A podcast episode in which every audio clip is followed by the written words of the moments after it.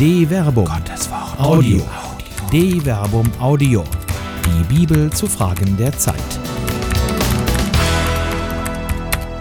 Die Lüge und ihre Folgen. Alttestamentliche Anmerkungen zum Abgasskandal von Till Magnus Steiner. Lügen und Manipulationen stehen im Zentrum des Abgasskandals. Zusammenfassen lässt sich die von der deutschen Autoindustrie selbst verursachte Krise durch den Hinweis auf einen amerikanischen VW-Werbespot aus dem Jahr 2015. Eine ältere Dame hält ihren weißen Schal an den Auspuff ihres gerade neu gekauften Volkswagens, um ihre Freundin davon zu überzeugen, dass die neuen Dieselmotoren keine Dreckschleudern sind. Der Schal bleibt weiß und folgender Slogan wird eingeblendet. Volkswagen TDI Clean Diesel, like really clean Diesel. Doch in Wahrheit wurden die Steuergeräte der Motoren so programmiert, dass die Schadstoffgrenzen unter anderem für Stickoxide nur bei Labortests und nicht im alltäglichen Verkehr eingehalten wurden. Anstatt Verantwortung für den Abgasskandal zu übernehmen, verpflichteten sich nun die Autokonzerne auf dem Dieselgipfel mit der Bundesregierung nur darauf, den Schadstoffaustausch einiger verkaufter Modelle durch eine neue Software zu optimieren. Anstatt dieser billigen und vermutlich nicht ausreichenden Lösung könnte der nachträgliche Einbau von Harnstoffsystemen und Stickstoffspeichern das Schadstoffproblem zwar auch nicht lösen, aber die Schadstofflimits könnten ohne Nachteile für die Autobesitzer erreicht werden.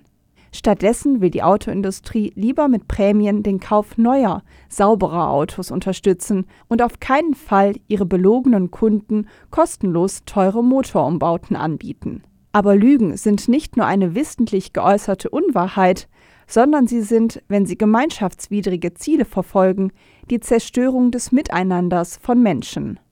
Das Alte Testament beurteilt eine Lüge nicht vorrangig als Unwahrheit, sondern sie wird gemäß ihrer Folge beurteilt.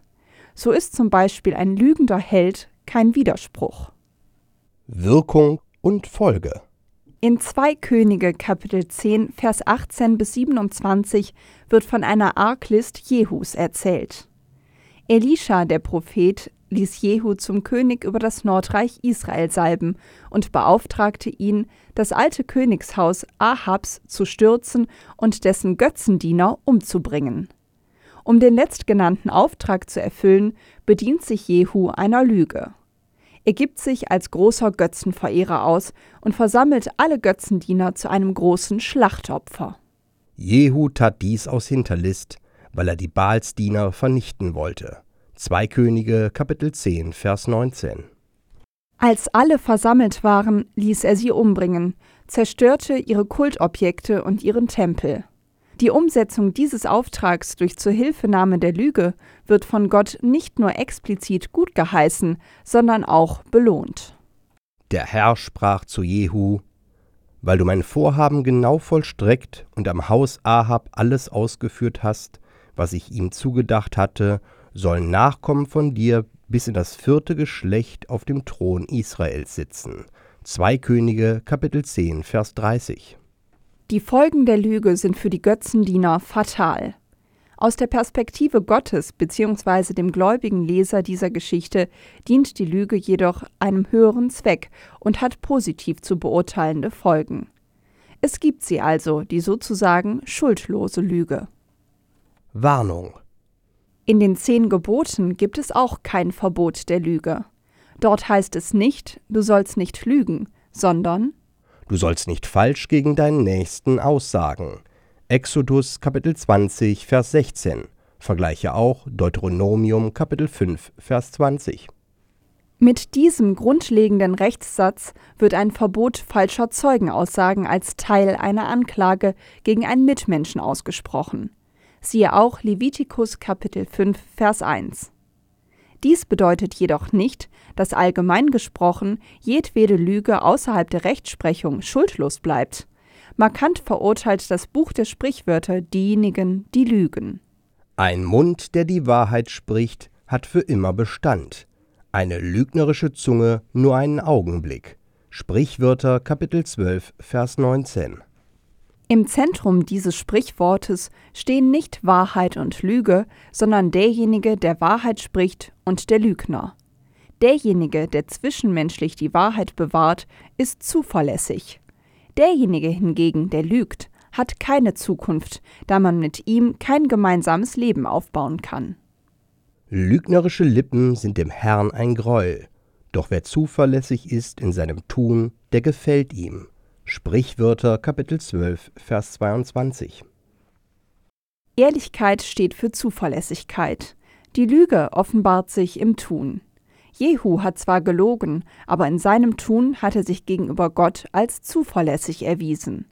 Sein Handeln hat positive Folgen. Er ist eben kein dauerhafter Lügner, sondern er hat die Lüge zur Umsetzung eines höheren Zwecks instrumentalisiert. Nicht jede Lüge ist schlecht, aber jede Lüge hat Folgen. Wenn aus der Lüge ein Lügner wird, wenn das Tun zum Sein wird, dann geraten die Folgen aus dem Blick. Verantwortung. Abraham und Sarah lügen in Genesis Kapitel 12 den Pharao an. Wegen einer Hungersnot nach Ägypten geflohen, befürchtete Abraham, dass der Pharao ihn wegen seiner schönen Frau, um sie sich selbst nehmen zu können, umbringen würde. Daher fordert er Sarah auf, die Ägypter anzulügen und sich als seine Schwester auszugeben. Als der Pharao sie als seine Frau zu sich nimmt, bestraft Gott ihn für den Raub der Ahnfrau. Da rief der Pharao Abraham und sagte: Was hast du mir angetan? Warum hast du mir nicht kundgetan, dass sie deine Frau ist? Genesis Kapitel 12, Vers 18.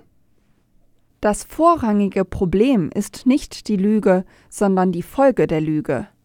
Die Lüge Abrahams und Sarahs hat Unheil über den Pharao und sein Haus gebracht.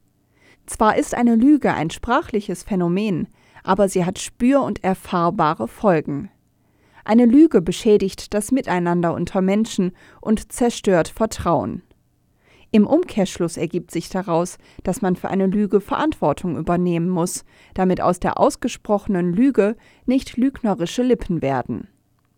Die Folgen des Abgasskandals sind nicht nur ein verlorenes Vertrauen in die deutsche Autoindustrie, sondern durch den erhöhten Ausstoß von Schadstoffen wurde bewusst die Schädigung von Natur und Menschen in Kauf genommen. Erste Studien gehen davon aus, dass weltweit durch den Abgasskandal allein 4,6 Millionen Tonnen der für Menschen giftigen Stickoxide zusätzlich entstanden sind. Im Abgasskandal geht es nicht um die Zukunft der deutschen Autoindustrie und es geht auch nicht darum, durch eine neue Software die Lüge rückgängig zu machen. Eine Lüge kann nicht rückgängig gemacht werden. Eine Zukunft hat nur derjenige, der allumfassend Verantwortung für die Folgen seiner Lüge übernimmt. Eine Produktion der Medienwerkstatt des katholischen Bildungswerks Wuppertal Solingen-Remscheid. Autor Till Magnus Steiner, Sprecher Jana Turek und Marvin Dillmann.